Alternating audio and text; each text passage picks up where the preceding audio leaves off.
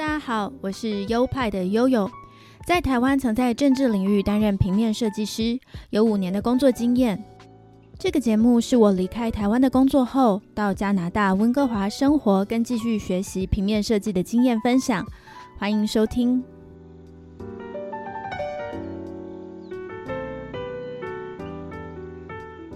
嗨，大家好，欢迎来到优派 Podcast EP 六十五，我是优派的悠悠。我是优派的 Leo。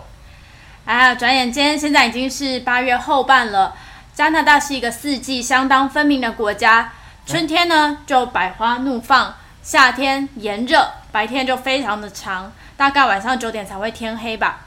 九月的时候，天气瞬间就会转凉，就是秋天来了。然后呢，到了十一月多的时候，就会开始下雪，就是长长的雪季跟雨季了。因为天气的关系。温哥华能举办户外活动的地方，只有六月到八月的夏季开始最适合。所以这几个礼拜，每个周末，温哥华都好热闹哦，各地都有好多的户外活动，像是户外电影、市集、音乐表演、游行、艺术活动等等，好像大家都赶在夏季结束之前，赶快玩最后一波。对我来说呢，这像是一种欢送夏天的盛大仪式。而上周末，我跟 Leo 就在温哥华跑来跑去，因为真的有好多活动让我们想去看看，所以这一集让我们一一来分享吧。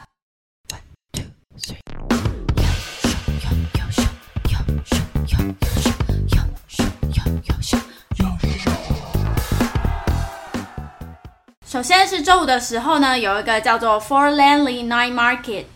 f o r l a n l y 是在 BC 省一个小镇。它的特色是它非常的复古，那边的建筑呢多是欧式的早期的小建筑，没有什么高楼大厦，有很多的教堂、历史博物馆、二手古物小店，还有很多漂亮的咖啡馆，而且路树如茵，两边的路树长得很高，都快接在一起了，变成很像绿色的隧道。去过一次就非常喜欢那个地方。多伦也致力于发展他们的观光，因此会举办一些社区的活动。像我们这次去的夜市，就是那边的社区活动。它那个夜市是在一个大公园里，所以本身就有很多的游乐器材。许多的年轻爸妈就会带着小孩在那里玩耍。加拿大的小孩玩起来真的超级疯的，常常可以看到一堆小孩躺在地上滚来滚去。夜市的主办单位就请来独立歌手演唱，也摆了很多桌椅在舞台前，让民众可以一边听歌一边吃夜市里卖的东西。一些小朋友就自己跑到舞台前跟着唱歌跳舞，所以气氛很棒，有一种小孩、大人、老人都玩在一起的感觉。饮食的餐车就围绕着会场，餐车也是提供了各种不同风格的料理啊。像我们就点了一个日式跟夏威夷结合的面包夹热狗，不是 Seven Eleven 那种大亨堡哦，而是那个面包好像是南瓜吐司烤的热热的，很美味。那个热狗比较像是德式香肠，口感像肉啦。再搭上不同口味的调味，像我点的是照烧口味，加上海苔跟照烧酱，而 Leo 他点的是芒果鸡肉口味。所以它面包里夹的是甜甜咸咸的鸡肉，真的很美味。其他餐车还有贩卖冰淇淋、薯条、汉堡、啤酒等，虽然不是很健康，但是吃起来真的很爽。除此之外呢，还有一些手工小摊贩。加拿大这里的原油会夜市啊，摊位的棚子都是白帐篷，看起来就不会凌乱。显得很素净，很有气质。卖些手工饼干、手工饰品、香氛蜡烛，很适合。加拿大人真的好爱香氛蜡烛哦，几乎每次看到的 market 都会有卖香氛蜡烛。大家好，呃，又轮到我的那个发挥了。首先，呃，关于这个活动的话呢，所谓是我看的那个。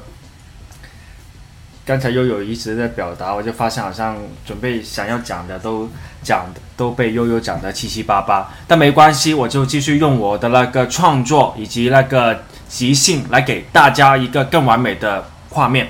首先，这个呃，首先问一个问题，刚才我就看到你说那个 Seven Eleven 有个大很饱嘛，它的意思是不是来源于又大，所以就吃完之后会非常饱了？嗯，我也不知道它为什么叫大亨堡，可能真的会比较饱啊。是吧？就是一个包，像一个包一样的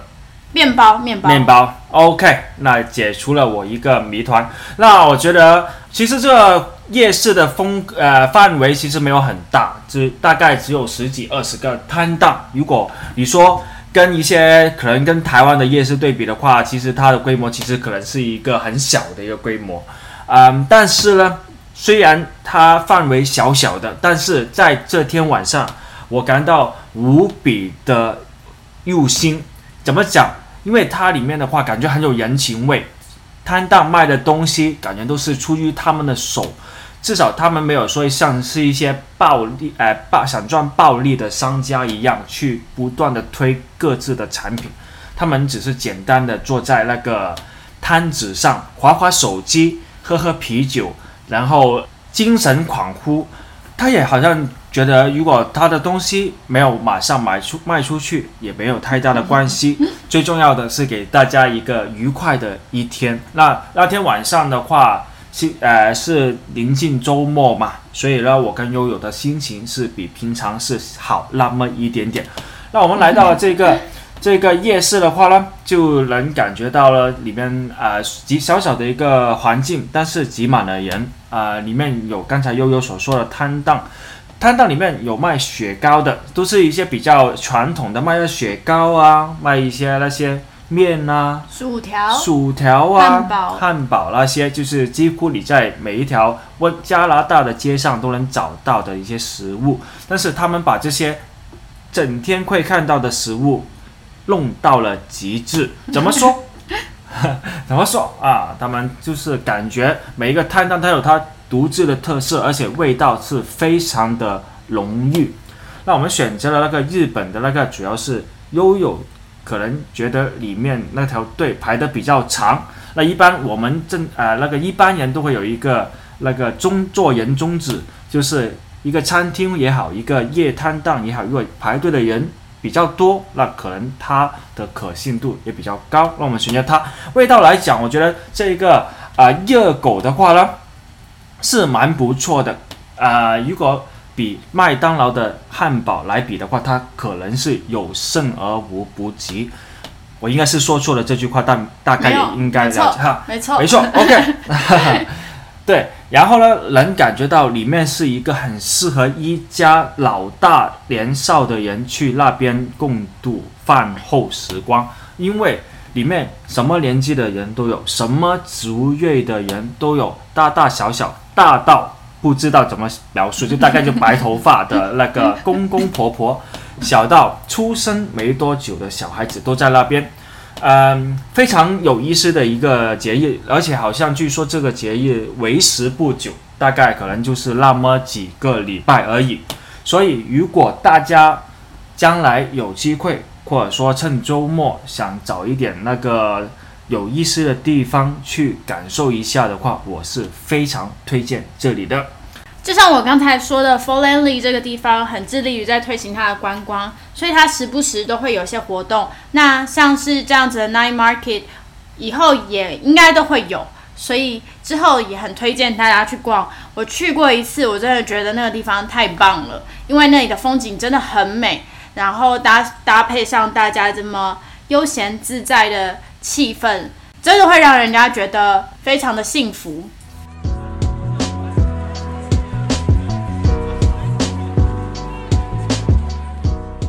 隔一天呢是周六，又更忙碌了。我们首先到 Granville Promenade 晃晃，它是一个把整条街封起来做艺术的一个活动，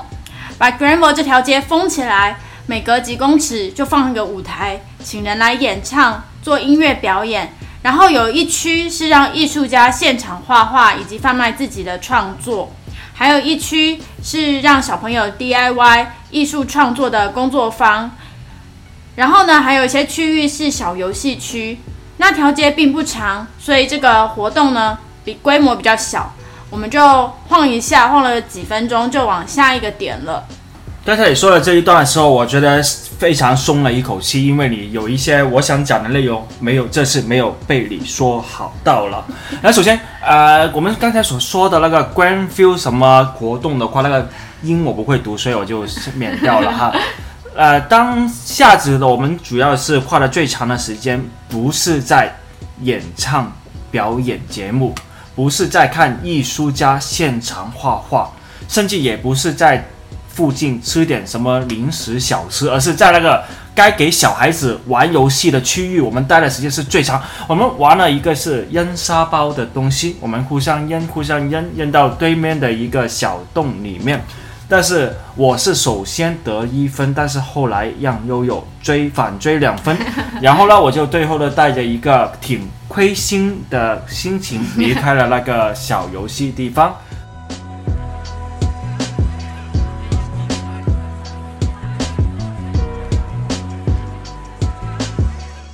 下一个点的活动真的是很盛大哦，叫做 Monster Cat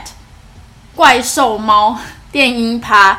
Monster Cat 是加拿大一家独立的音乐公司，它以发行电子音乐为主。每年他们都会举办大型的封街派对，都可以让群众们免费入场。之前因为有疫情而中断举办，今年又强势回归，所以吸引了很多温哥华的年轻人前往。参与的民众呢，可以说是牛鬼蛇神，不应该是说他们装扮的很特立独行啦，也比较次文化的那样的年轻人，所以真的很酷。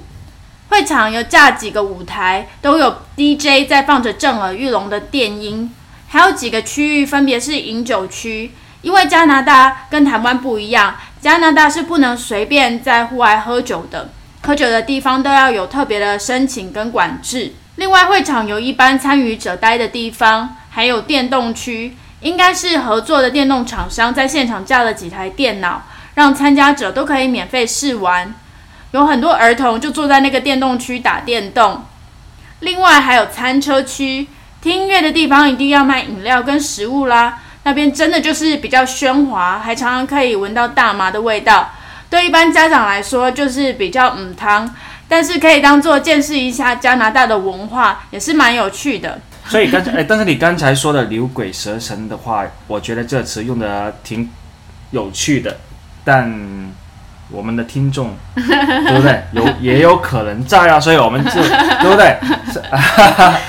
但是当当下的话还是挺有意思的，因为毕竟的话比较少去接触到这一个呃族群嘛，大家都是年轻人，然后。可能喝了一点点小酒，然后就可以尽可能的发挥他平时可能工作上啊，或者说生活上啊，舒压了，舒压了，对，舒压了，对。然后呃，能看到有一些其中有一些朋友的话，还是很忘我的在跳舞啊，或者说跟朋友去唱唱珠强谈，呃啊。长促膝长谈，促膝长谈，对对对，大概就是这样子了。那不知道为什么，我说句题外话，我觉得你刚才做那个猛汤的时候，我觉得非常的有意思。嗯，汤对，啊，母汤嘛。母，汤。母，汤嘛，对对对，母，汤我当时你教过我，好像就是 不行，不行，不行，不行的意思。OK，比较不行，确实是 OK。然后这个地方的话，蛮有意思的，因为啊，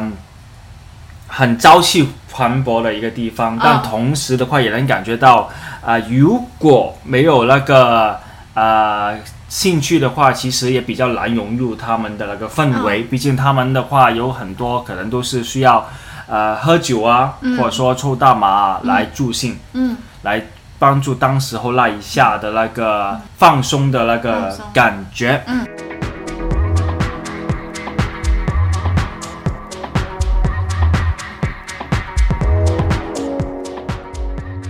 结束完这个 party 之后啊，我们就转往另外一个地点，参加了 PNE Fair。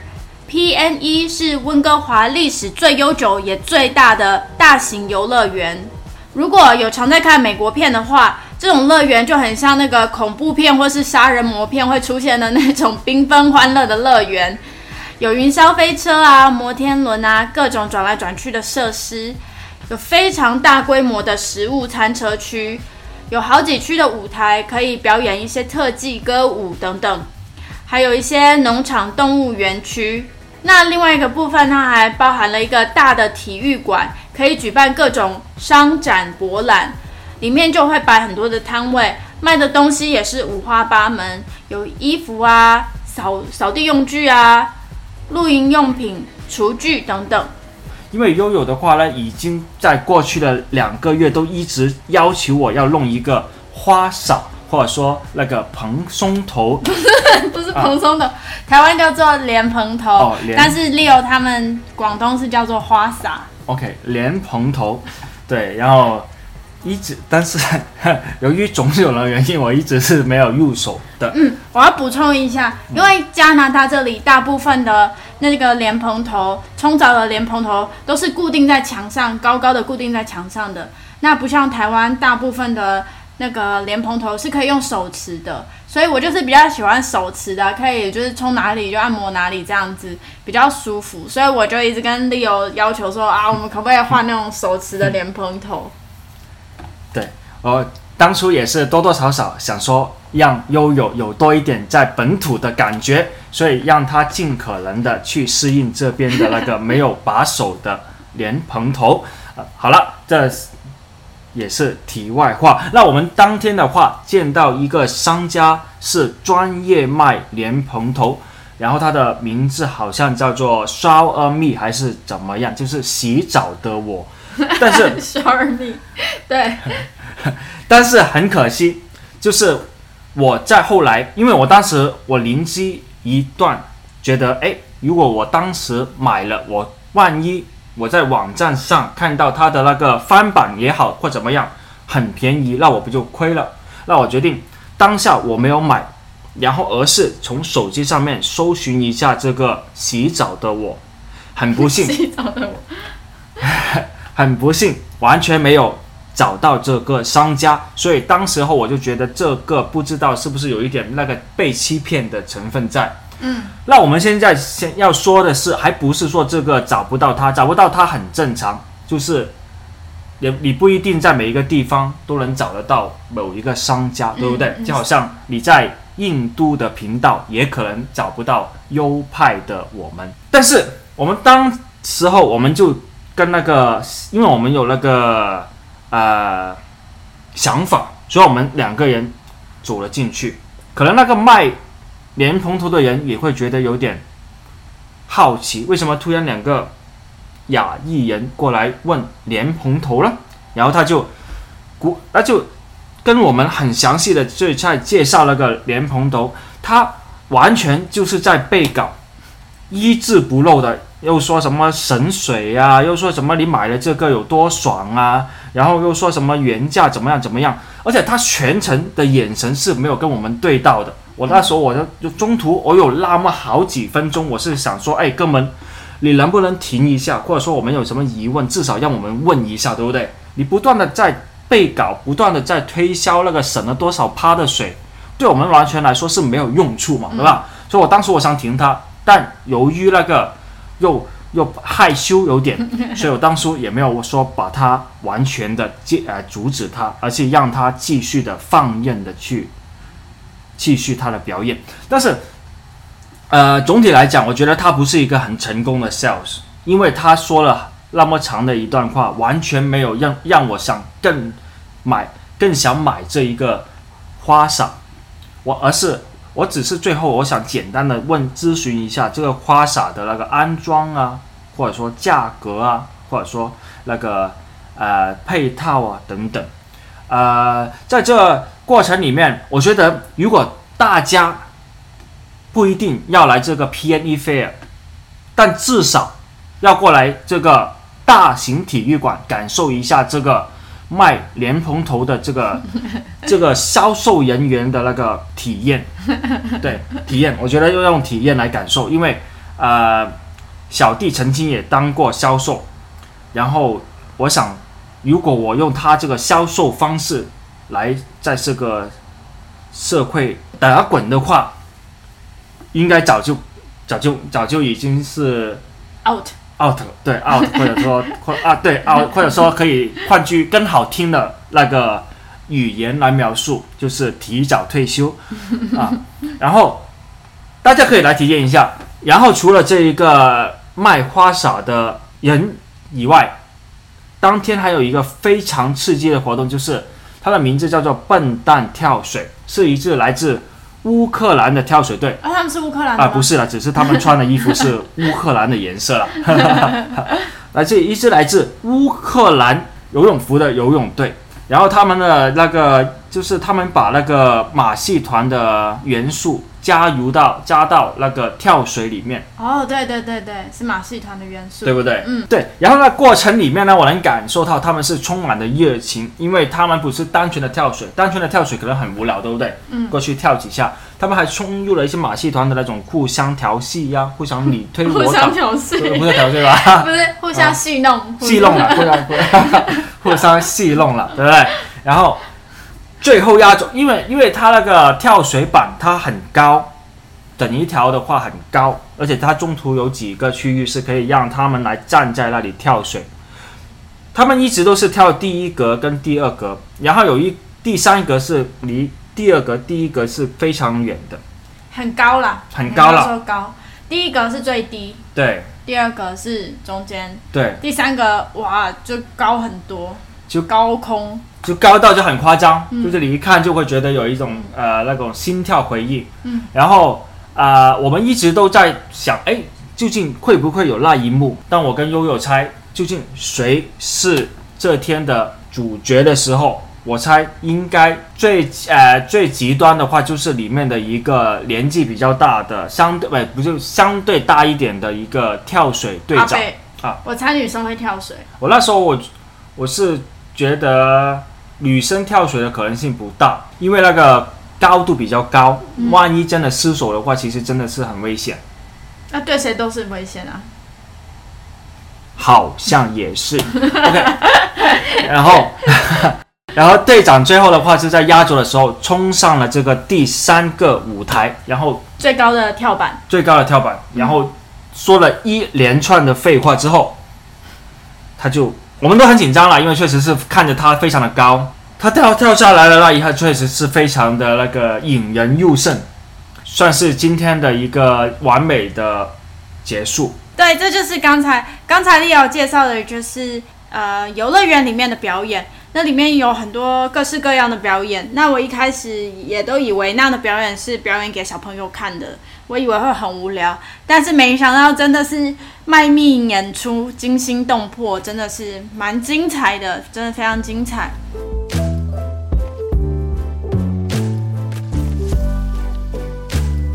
这个乐园呢，一年有两次大型活动，一次是这次的夏日的 PNE Fair，它就像一场嘉年华一样。那另外一次是在万圣节的时候，都要买票进场，而进去后做任何的游戏器材或者是跟任何摊位消费啊，都还要另外花钱。其实花费是不便宜的，但我还是很期待万圣节的活动。如果有去程，再跟大家介绍啦。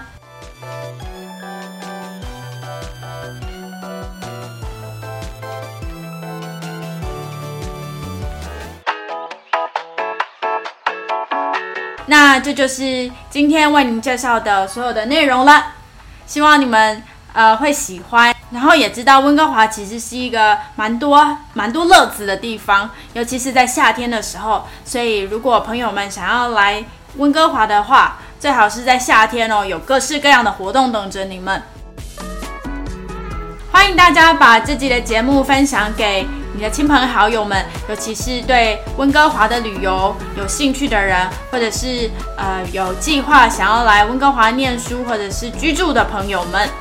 那本节目有官方的 IG，IG 的账号是优派底线 Studio，拼法是 Y O P I E 底线 S T U D I O。最重要的是，本节目有赞助的机制。目前我使用的这个 podcast 平台叫做 First Story，它的赞助的方式有改变哦。现在我们创作者只能指定三种的捐款方案，那我设定的分别是五十元、两百元跟一千元三种赞助的方案，不能像之前那样自由设定捐款金额了。大家如果要赞助的话，也要留意一下哦。呃，我觉得定方案这个方式对听众很不方便，因为听众没有办法自由决定自己要捐的金额，所以我也有跟平台留言回馈了。那这个平台 First Story 呢，也跟我说他们有可能在调整，那我们就在一起等等看喽。好的，谢谢您收听到这边，那我们下周再见喽，拜拜。谢谢大家刚才听的支持，多谢，拜拜。